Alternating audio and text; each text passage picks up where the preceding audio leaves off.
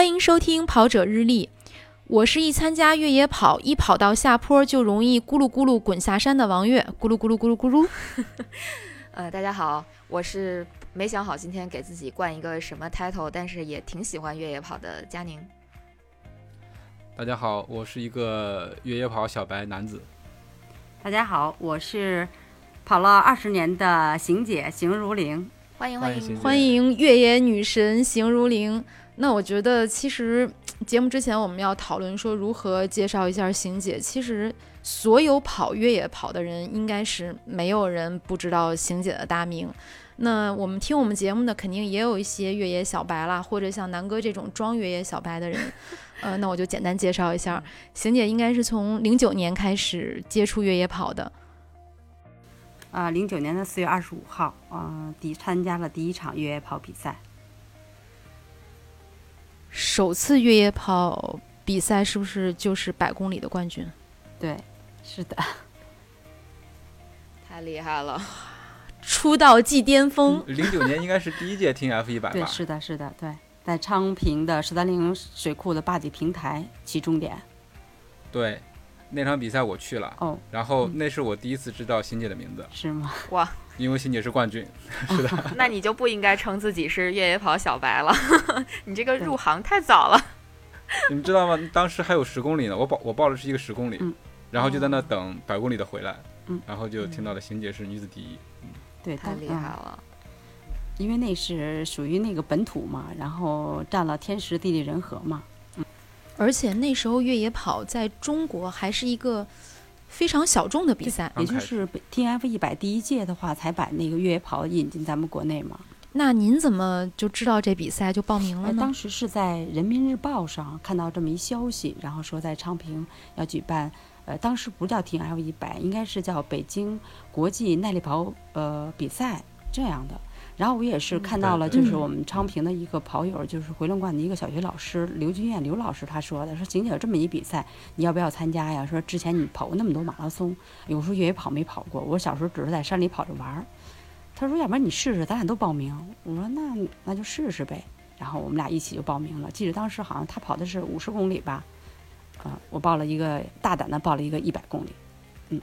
跑完什么感觉？啊，跑完就是当时报完以后，然后为了那个那个能能到时候参赛的时候，因为平常原来之在之前的话都是一个马拉松，没有跑过山路，那肯定要去呃熟悉这个路线。本身在我们昌平嘛，然后我就带跟我们昌平还有其他几个跑友一起报的名，然后我们每个几乎每个周末都是按照就是昌平体育局给我们大致的线路，我们去在山上就是去，比如说开始是呃降一周是二十公里就找路嘛。然后训练，然后，呃，比赛的时候呢，就是胸有成竹，这个路线基本上就是全部都跑完了嘛，这样，嗯。咱自己家的地盘啊，因为当时的话特别兴奋，因为不过当时刚引进，咱们刚那个开始举办这个比赛的话，越野跑，因为呃规程也没有那么严谨，然后装备啥啥都没有，就是空手的，就是呃跑的，就没有装备啊。我记得那个时候，大家都是穿的路跑的装备去参加越野比赛。我是一双多威多威的跑鞋，然后多威的短裤，然后比赛呃赛事方发的一个 T 恤，就这样一个很薄的一个手套，这样就上阵了。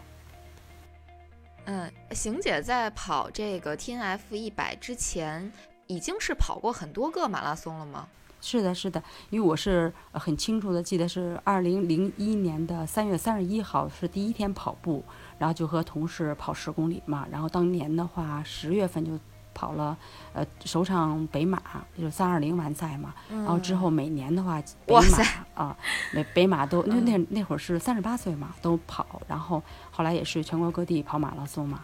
呃，邢姐，您是什么时候发现自己可以跑这么快的呀？因为您第一场马拉松就跑三二零啊，这个是其实就是平常因为呃。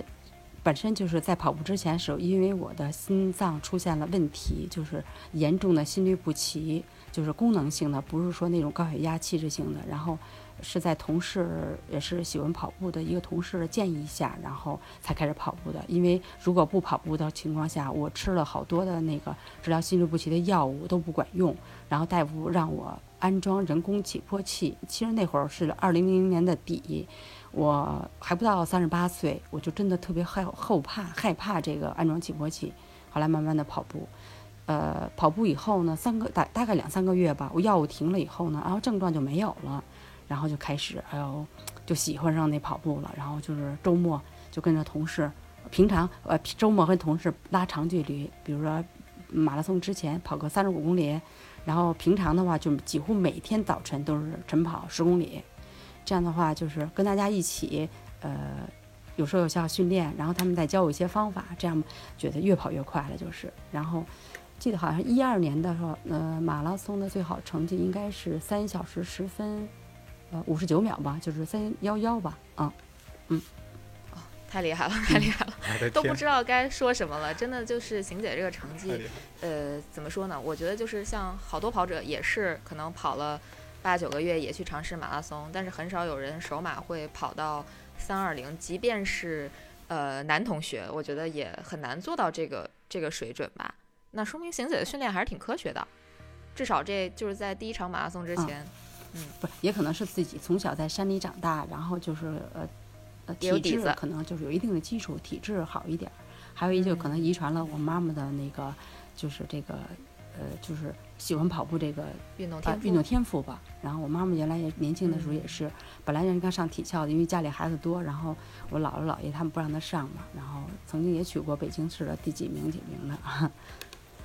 啊，遗传因素也有一部分，遗传基因，加上自己的 勤奋吧。嗯，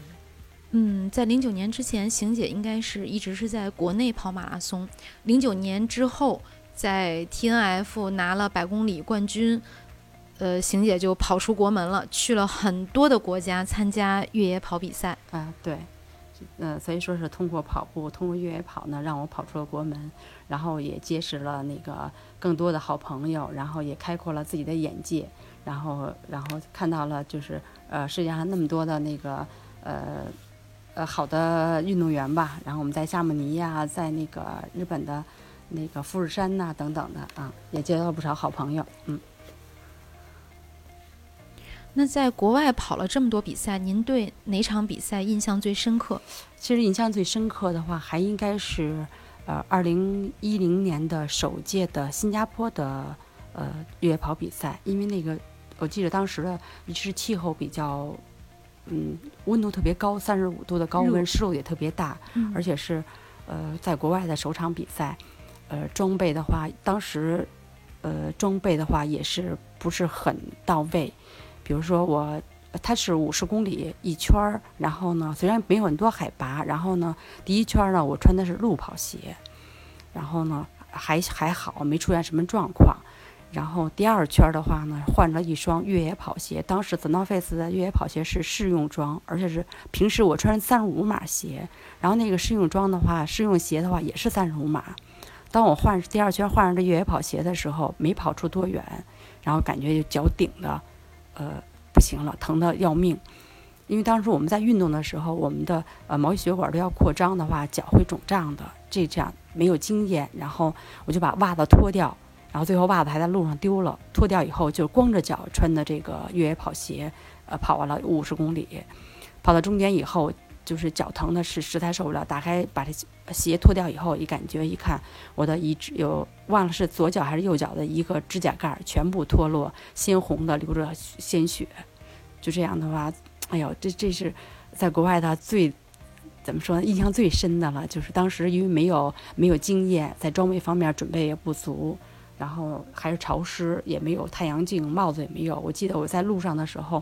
就是它的饮水，它的呃补给的话呢，也是国外的那些不适合呃这个呃这欧洲那个亚洲人的。然后热的没有帽子，在我记得在路上捡了一个大树叶子，然后遮在头上，这样，然后呢水也不够喝，然后也也也不足，然后就是嗯，他们都是那种带气儿的那种呃叫什么？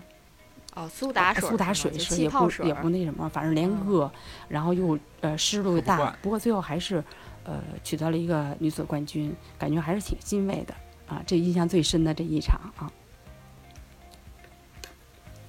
跑越野跑的第二年，特别艰难的一场比赛。我觉得邢姐对邢姐这个越野跑的这个经验或者说成绩，其实不是一个偶然吧？就是呃，本身路跑的底子已经在那儿了，所以再去参加越野跑的比赛，再加上邢姐小时候是在这个山里面会去跑一跑，对，对我觉得可能真的比一般人的起点都要高一些，所以大家可能没法效仿，觉得邢姐这个还是算个例。如果想效仿的话，就多往山上跑。啊，对对，越野跑的话，如果想出成绩的话，只能勤奋，然后多去山上，然后适应各种的去路面台阶下山，呃呃台阶啊，然后上坡下坡啊，一些羊肠小路啊等等。越野跑没有捷径，不像马了平跑路跑，必须得是去实地去训练。因为邢姐的家本来就在郊区，我看邢姐的朋友圈几乎是。每个周末都会上山，而且还经常会自己上山把这个路修一下，然后修的比较适合奔跑。对对对，因为我家我在南口住的时候，三公里大概三四公里的话就能到山上了。呃，为了自己那个训练方便嘛，本身有路，就是人不走的话就会长荆棘长满了，然后所以说我就自己背上镰刀，然后呃去去把路修一修，也是为了自己，也也是为了周围的一些健身的人的话呢，就是方便一些嘛啊。好酷啊！还背着镰刀上山，背上镰刀是不是特别有画面感？对对，我家我已经使使过了好几把镰刀了，使坏的。我觉得可以在 邢姐这个平时训练的这个线路上，我们组一个比赛啊，我们都过去跑一跑。嗯，对对对。啊，不过现在这南口的话，因为我我我那个那个路线是在我们南口的叫响潭水库。现在目前来说呢，响潭水库的话，因为我们那个水是那个南口地区饮用水了，然后现在周围它都给那个保护起来了，呃，拿那个栅栏给全给炸上了，所以现在就是转移了。我现在又搬昌平住以后，我又转移到昌平北山，然后还有龙山儿。然后这这上一这个周末，这周六还有很上一周上一个周六，我就现在自己探路，然后我就昨呃昨相当于昨呃昨天吧，昨天我跑了三十一公里，然后大概是二十多公里的路程，都是在北山和龙山，就是来回的跑，有很美的这些羊肠小路，就是那些树荫的小路，真的很好，就是在开发，呃，反正只要你想跑，你就会找到，呃。你要想跑的线路，感觉又探出了新的路线。对，感觉邢姐就是不管去哪儿，都会把这个周围的地方变成霞慕尼一样的 这个训练的路线。呃，对对对，是的，还是挺羡慕的。就觉得可能从家里出发，然后三四公里能够上山，在山里面再跑一跑啊，然后再回到家，哎，整整个这个过程感觉还是特别惬意，然后特别适合训练。对，或者是如果想上就是呃跑一些那个爬升多的，就可以呃去大觉寺嘛，然后凤凰岭开上车到那以后，然后约上小伙伴，大家一起也可以互相去交流啊、沟通啊等等的，然后也挺也挺好的啊。不过那不是经常的，因为经常我是喜欢自己在在在我们这边山上跑一跑，就省去了那个路上开车的时间啊。嗯，对对，邢姐如果去三峰的话，会有一段距离，得开车过来。对，至少有要要四十分钟的开车嘛。对。我记得我好像第一次呃知道邢姐，就是跟南哥一起去大觉寺的时候，在爬的路上，应该是遇到了邢姐。那时候呃南哥应该已经认识邢姐了，但是我不认识。呃，我就记得你们有打招呼。然后后面我就大概了解邢姐是多么厉害的一个人物了。这个这个其实也不是厉害，可能就的。嗯，我也没，其实也没有像大家说那么厉害，只是说跑得早啊，然后又岁数也年龄大，越野跑已经十几年了吧。然后可能别人的话，比如说我的呃小伙伴什么，有的就是同龄人呢，他就不再跑了。可是我呢，把它当成一种爱好，然后一种生活中那个。不可缺少，就是生活中的一部分。然后每天不跑或者每周末不上山吧，感觉就是身心都有亏欠似的那种，嗯。觉得少点啥？对，少点啥？对。可是我觉得邢姐这么说绝对是谦虚的说法。就我觉得邢姐的成绩不是说因为跑得早才出这些成绩，因为现在的也很多比赛邢姐会参加嘛，对吧？实力绝对是放在那儿的。就别的不说啊，就是因为我我跟邢姐唯一可能有过交集的一个比赛，邢姐肯定估计不太记得我，啊，因为我我是那个特菜的那种。呃，就是今年呃去年去年二零二零年的时候，当时这个有一个。呃，线下的比赛就是从西山出发到新望京的那个比赛，我不知道邢姐记得吗？就是应该是一个对，依山望京的那个邀请赛，那个那个呃那个那谁那阿包对对对活动吗？对对对，没错，对对对，其实就是在那个比赛里，我就能感受到，就是邢姐作为一个，嗯，怎么说呢，就是在越野跑圈儿，真的是一个响当当的这个人物，她在这个比赛中表现出来的那个比赛的气质，我觉得真的是一般人没有办法达到的。就我看到邢姐比赛的那个状态，我其实真特别佩服。就我我就属于那种，就如果说我这个比赛状态不太好，我我根本就不想跑，然后就各种开始可能一公里就要放弃。但是我感觉邢姐就是从最开始，呃，后面因为我没看到啊，就我我在我能看见邢姐的这个部分，我觉得邢姐都是呃很努力，然后就是怎么说呢，就是那个比赛气质就让你觉得就绝对是高手，不是一般人。就是邢姐一直在争胜，是吧？嗯，对对对，就我不是，其实。呃，因为喜欢嘛，然后因为平常我就是退休以后，然后呃，基本上就是现在给看孩子嘛，然后好不容易就是有一有有有小伙伴阿包他们让我出去去呃那个参加他们的活动，当时真的很兴奋。既然出去了，我就想好好跑一跑。开始那天应该还是挺热的，开始挺快的，等到最后还有几三公里的时候，海过海燕第一嘛，女生，然后第二名是白洁。她年轻嘛，也是，然后还有三公里，她超过我了。哎呦，当时我我是实在是有有有点有点那什么了。但是肯定因为年龄大了，没比比那个那个年轻人还是爆发力要差一些。我现在就是靠耐力跑长距离，可能能能能还能呃和小伙伴们呃跑一跑玩一玩。我觉得邢姐的特点真的是不到最后绝不放弃，而且就越是长距离的比赛，越是那种极端天气的比赛，可能就是邢姐的那种耐力优势啊就体现出来了。那现在呢，正是冬季，那冬训其实对于每一个运动来运动员来讲都是非常重要的事情。那我想请邢姐跟我们聊一聊，就是每周七天，您都是怎么安排冬训的？其实我。呃，差不多不到一个月的时间才开始进入呃正规的冬训状态。因为之前的话，因为我我我从南口搬到昌平的话，然后又做保洁，然后来了以后，呃，家里边这事那事儿，然后又看孩子来了以后，然后一直在我这儿小小外孙子嘛，然后就是没有进入呃正规的那个训练状态。后来的话，呃，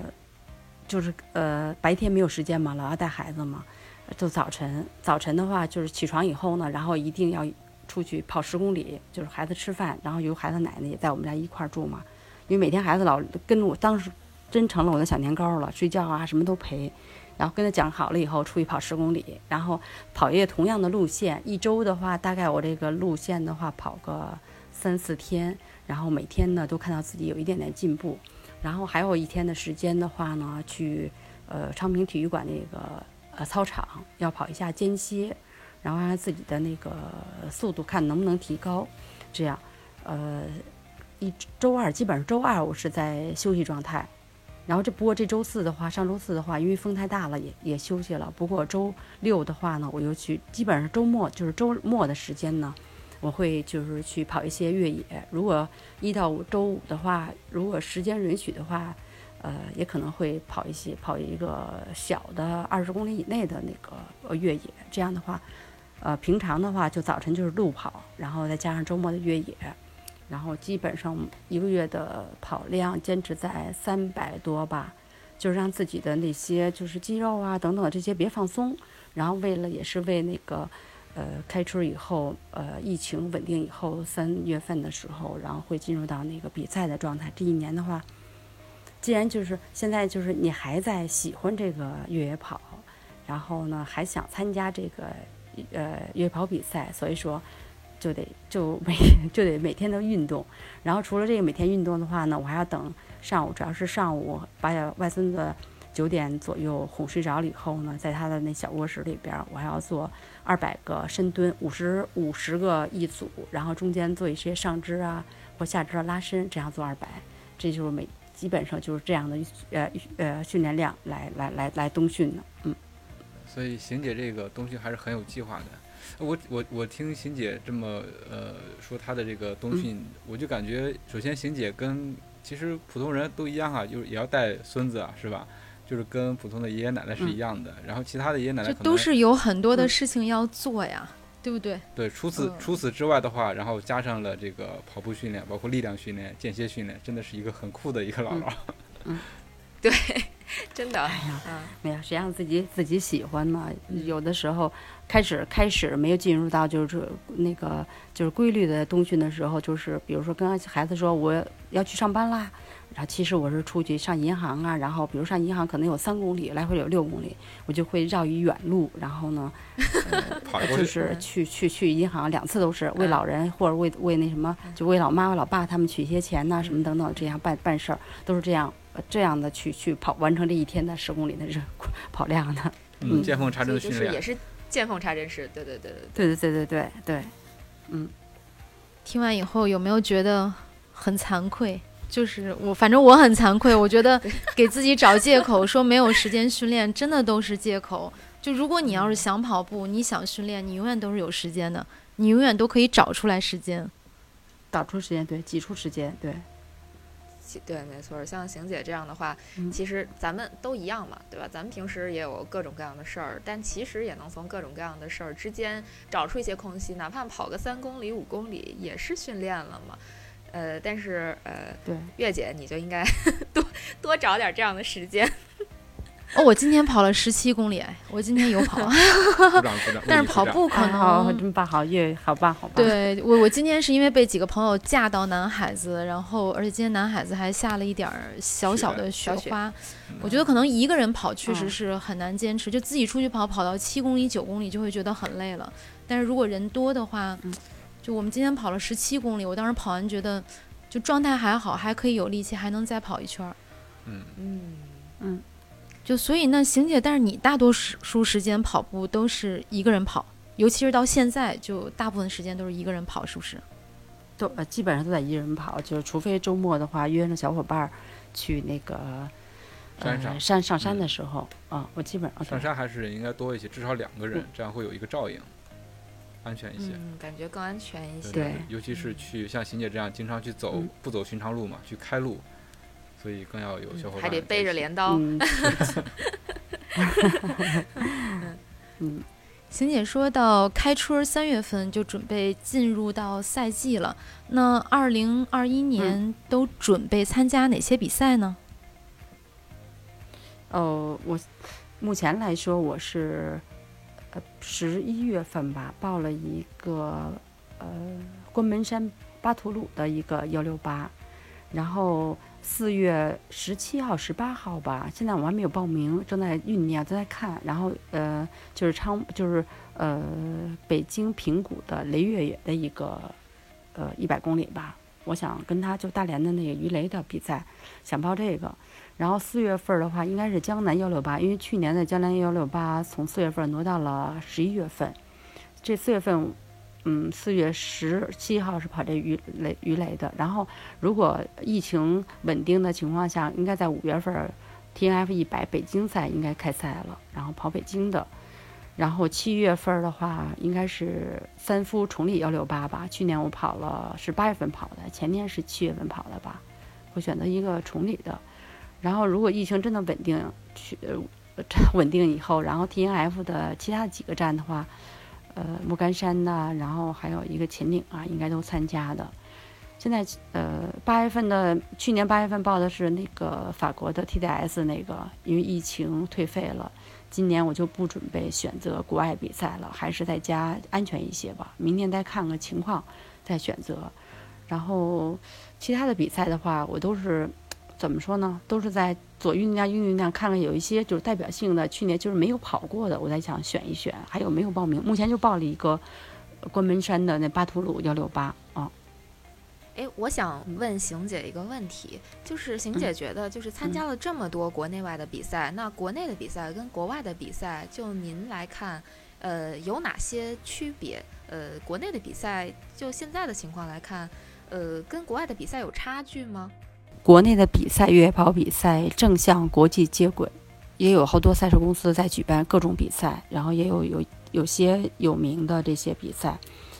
呃，在补给方面的话呢，当然还是国内的补给适合咱们那个亚洲人。呃，国际上的比赛，比如说就一些只我只是跑过了法国的 UTMB 有法国有 CCC，然后呃日本的嗯 UTMF，韩国的 T F 一百，然后等等这些，其实就是国外的呃，不管是选手也好，还是组委会，就是那些呃官方组委会也好，还是一些就是一些就是他们真他们真的把这种体体育呢运动的话当成一项怎么说呢？不像国内似的，就是呃这些除了选手以外，其他的这些比如说呃就是叫什么观众啊，可能有的不理解。比如说 UTMB 的时候，呃，在夏姆尼的小镇上边儿，然后房顶上、阳台上，整个的一个就是一个小街，就是一个小的挤得满满的是人，就是他们把这种比赛当成了一种，呃，就像就像咱们那个国内过节春节一样，感觉那个气氛特别好。然后在夏姆尼的小镇上边儿，你看到的所有的人都是穿的没有像咱们国内似的。穿着高跟鞋，挂着时装包的，他们都是运动装，感觉就是这种运动气氛围特别好。当时我就前几那一一二一三年去了三年法国嘛，感觉哎呦，那气氛特别好。可能是也是呃人家发起的早，然后呃咱们国内的话可能是发起的晚吧。然后咱们国内人又多，然后 可能他们呃就现在我来说，就是我在路上跑的时候，呃还有人在说我。比如说，我们现在疫情呃都有关，就是这个这个这个就卡呃那关卡嘛，就是你过的话，他要给你测体温呐什么，他都开始我去的时候还测体温，我说我跑步的，看那么瘦了你还跑，就是不理解你国内真的。不过现在混熟了以后，就我我现在搬到昌平这个跑庄家园这个周围几个卡口，我只要说我一跑，我说跑步的。一回手都过了，都知道我是跑步的了，都认识了，不不用不用弄那什么了。所以说国内的话，可能是还要慢慢的让呃选手也好，国人也好，然后慢慢的再来这个这个呃从怎么说呢？啊发展，然后让他们。因为我们国内的文文对认识这个这个这个体育运动，然后国内是文化水平就是生活水平提高了，生活素质也提高了，应该是文化素质也应该相应的应该提高，然后和国慢慢的和这些国际接轨，然后呃赛事是不少。可是有的做的话，就是 怎么说呢？赛道设置问题呀，反正就是各等等都存在一些小小的问题，小的那什么，慢慢的来呗。反正现在已经 ITR 积分已经有了，就是已经像国际那什么，比如说那什么。你看，像我们我去年呃去年还有一六年跑的那个国法属的留尼旺比赛，因为我一六年的话不是跑那个呃半途一百二四十二公里的时候，因为脚受伤了以后，呃真的没法再跑了，以后呃退赛了嘛。然后我一去年的话十月份我就复仇成功了嘛。他这就是他们也是随愿那个小镇。人不多，然后他们都是把这个活动的话当成了一个节日。哎呦，那么人呐，周围就是路边的人特别特别多。像咱们国内的一些比赛的话，真的像围观的一些人员，真的太少了，观众太少了。然后，观众的感觉不一样，觉得这种跑步的文化还没有，对对，还需要再积淀。现在就比，嗯，尤其是越野跑这块儿。现在比过去是好多了，对对对。现在也就是一些什么微信呐，一些什么什么各种的媒体呀，现在报道的话，可能他们也也也有在关注。嗯，我不知道邢姐有没有感觉，就是像您参加这么几届崇礼幺六八，有没有感觉到这个崇礼比赛其实观众也会越来越多？呃，然后大家就当地人对这个比赛的关注度似乎是在提升的，这是我我个人的一个感受。对对。因为它是什么呢？就像可能也是因为咱们国内的话，参加国际的比赛也是一些，比如说 UTMB 也好，UTMF 也好，都是一些或者他们国家或者在世界上有名的比赛。而我们国内的比赛的话呢，它是有的像在慢慢的刚兴起，比如说刚呃一两年刚在兴起。将来的话，我想着咱们就是国内一些大的，比如说 TNF 一百也好，然后呃。呃，还有其他的，比如说品牌的一些比赛，就是一些那个运营商也好，哇，慢慢的也会形成像呃像国际接轨，像 UTMB 似的那样的话，会吸引国外的选手来参加国内的比赛。因为我们现在就是也太多了嘛，然后再加上可能那些不规范，然后国外选手的话，呃，当然疫情除外，像 TF 一百的话，那几年的话，国际选手也来参加，像近两年的话，就很少很少了。他就是还需要那个，就像昨天，T F 呃上海的一个负责我们那个赞助运动员的来说，就是有他说一个就是我们国内的越野跑比赛跟国际上比有什么那什么，就是比如说 T F 一百什么之类的。我当然我就说。他还是不够大胆，还是很保守。比如说宣传力度也不够等等，我是想这么说的。因为刚开始刚 T F 刚接呃刚进入中国的话，咱们国呃进入中国的时候还吸引了一些国外选手。现在的话，国外选手很少来，证明你现在没有发展。你比如说北京的 T F 一百，只是一个还弄半天还是一百，还不够一百公里，爬升四千多，大家都感觉都是。都已经十年多了，你 T F 一百没有进步，所以说大家在观望。没有进步的话，只是现在参加的都是小白，我没有参加过的。把它当成了手摆来参加，所以你让这些老的选手来参加的情况下，你比如说他可以搞成一幺六八，我们北京的西山那么多的路线，可以完全都可以趟出一个一百六十八公里的路线，上山下山就是爬升多一些的，就是他们还是不够大胆。不过这些问题的话，去年我们也和他们 T N F，呃组委会会跑的话已经沟通过了，他们还是不够大胆，感觉就是，嗯，没有形成一个就是能吸引国外选手，就是还需要大胆的向前。听出来了吗？这就是大神和小白的区别，就是我们要 我们要更虐的赛道，要更高的爬升，对，就是那种一般人跑不了的赛道，能让这些大神都来挑战的赛道，就是不只要有小白的赛道，还要有进阶的赛道，这个比赛才能往后发展。其实这这个应该就是 UTMB 这么一个发展的呃过程吧，对吧？对对对，UTMB 应该也。不是说只有最开始所有的组别都有，它也是慢慢发展过来的。所以，呃，我觉得邢姐说的这个确实是一个问题。对，组别可以慢慢的去改，因为 T F 一百就像我们一开始说的时候，呃，零九年第一届它其实还有十公里呢，现在已经完全没有十公里了，所以它也是在往上提这个门槛。嗯，有二十五，只有二十五，二十五五十，然后五十 plus，五十普，去年开始，前年开始加一个 plus，对对对，嗯。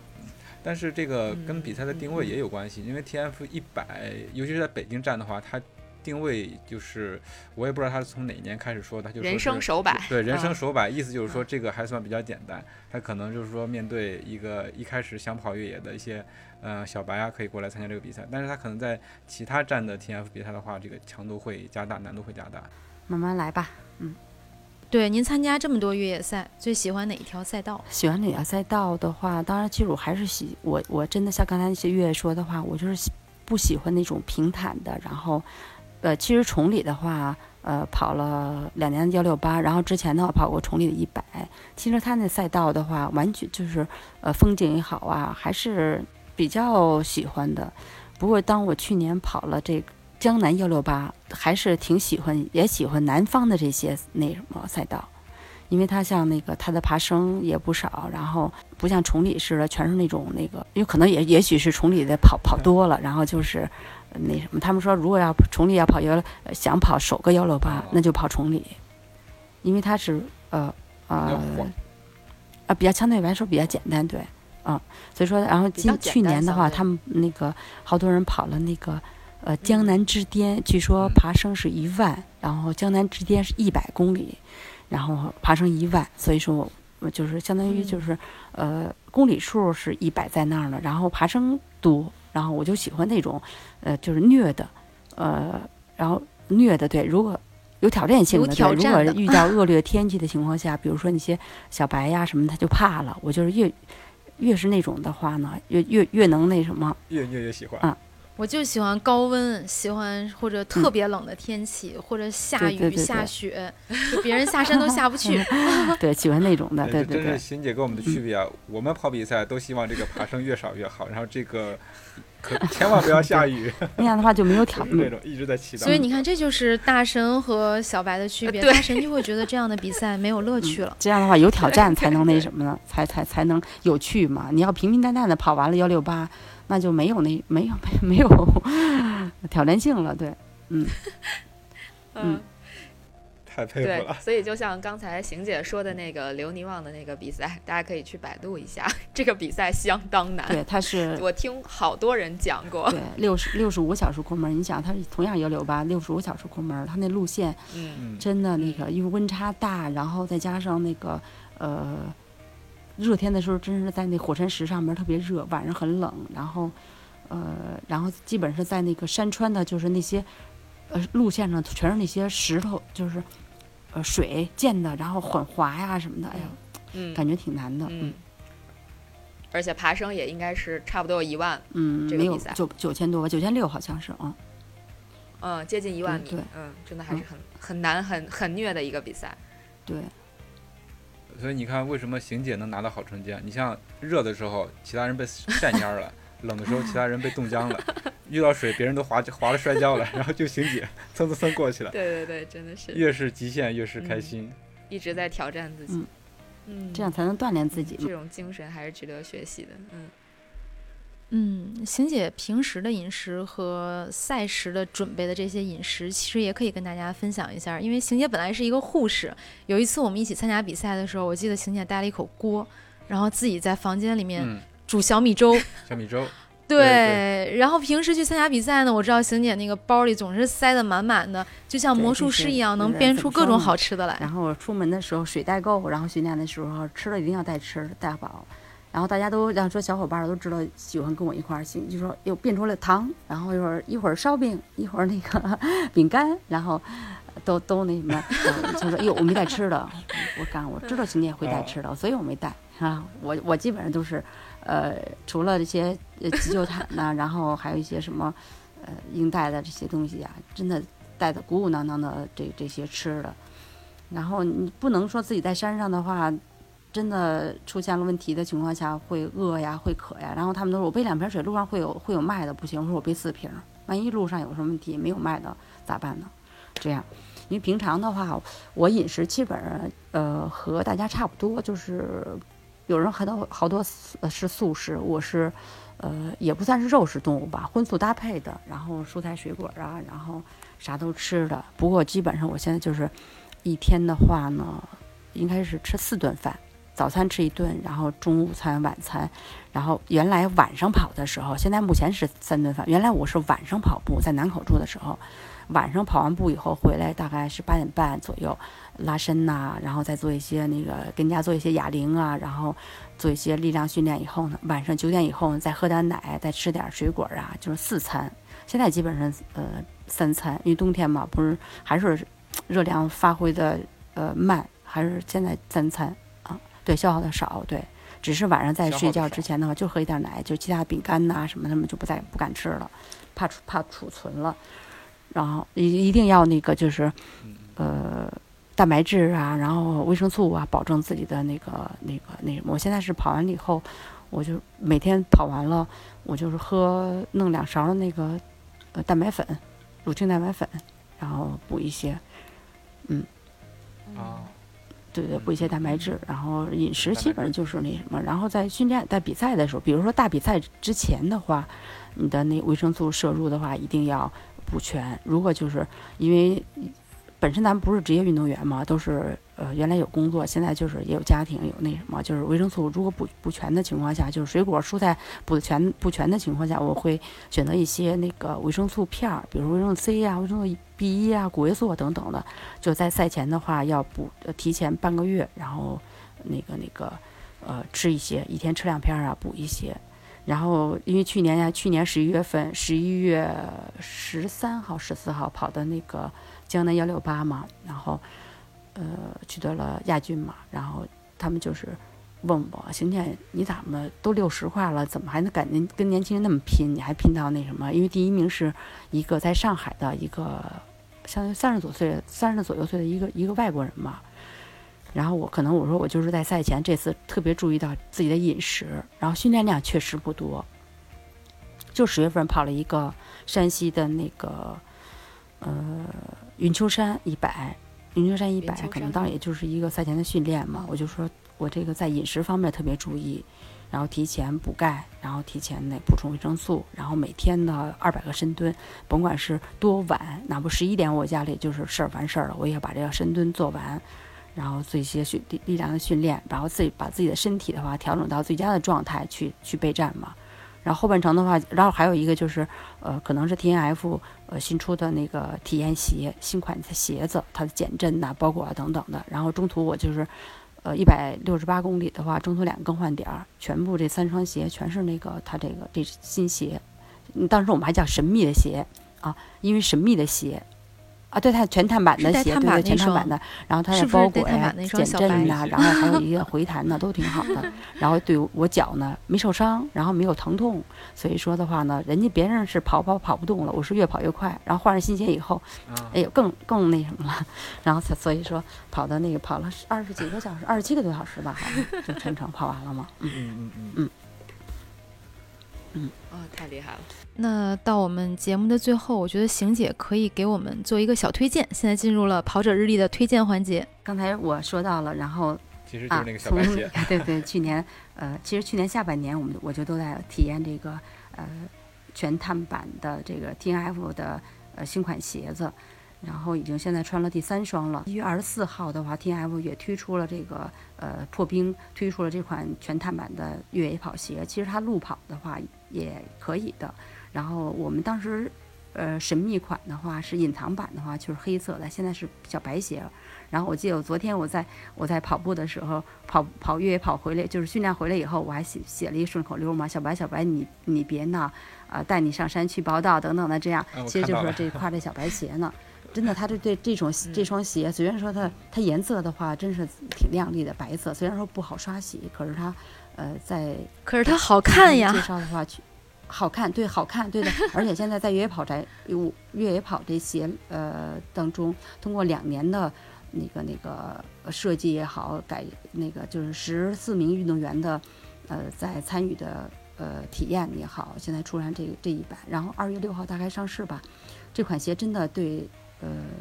我想推荐给大家，就是不妨试一试。然后，呃，一月二十四号的话，T F，呃，三个广州、杭州、北京，呃，北京是在大觉寺，然后找了十几个人去体验，他们据他们的反馈都是感觉这个轻便，然后呃减震性、包裹性都特别好，然后还有一定的回弹。有一大 team，我们我们一起跑的嘛，他也是回馈挺好的这双鞋，所以说推荐给大家。这样要想出成绩的话呢，就选择一双好鞋。嗯哼，这个碳板是不是头一回应用到这个越野鞋上啊？因为之前说碳板的话都是在路跑鞋上的。啊，对对，这是全碳板的，然后在鞋在鞋垫的下一边，然后对你跑的时候有一定的回弹。我我第一次看到这个鞋的时候，也是邢姐发那个朋友圈，我就在想这个鞋会不会特别的弹，就是是不是我们普通人的话有点驾驭不了啊？就比如说你你跑过去之后，它。弹的特别远，会跑得特别快。嗯，弹的特别远，不是更好了吗？就一下就蹦远了。不，这个这个挺挺不会不会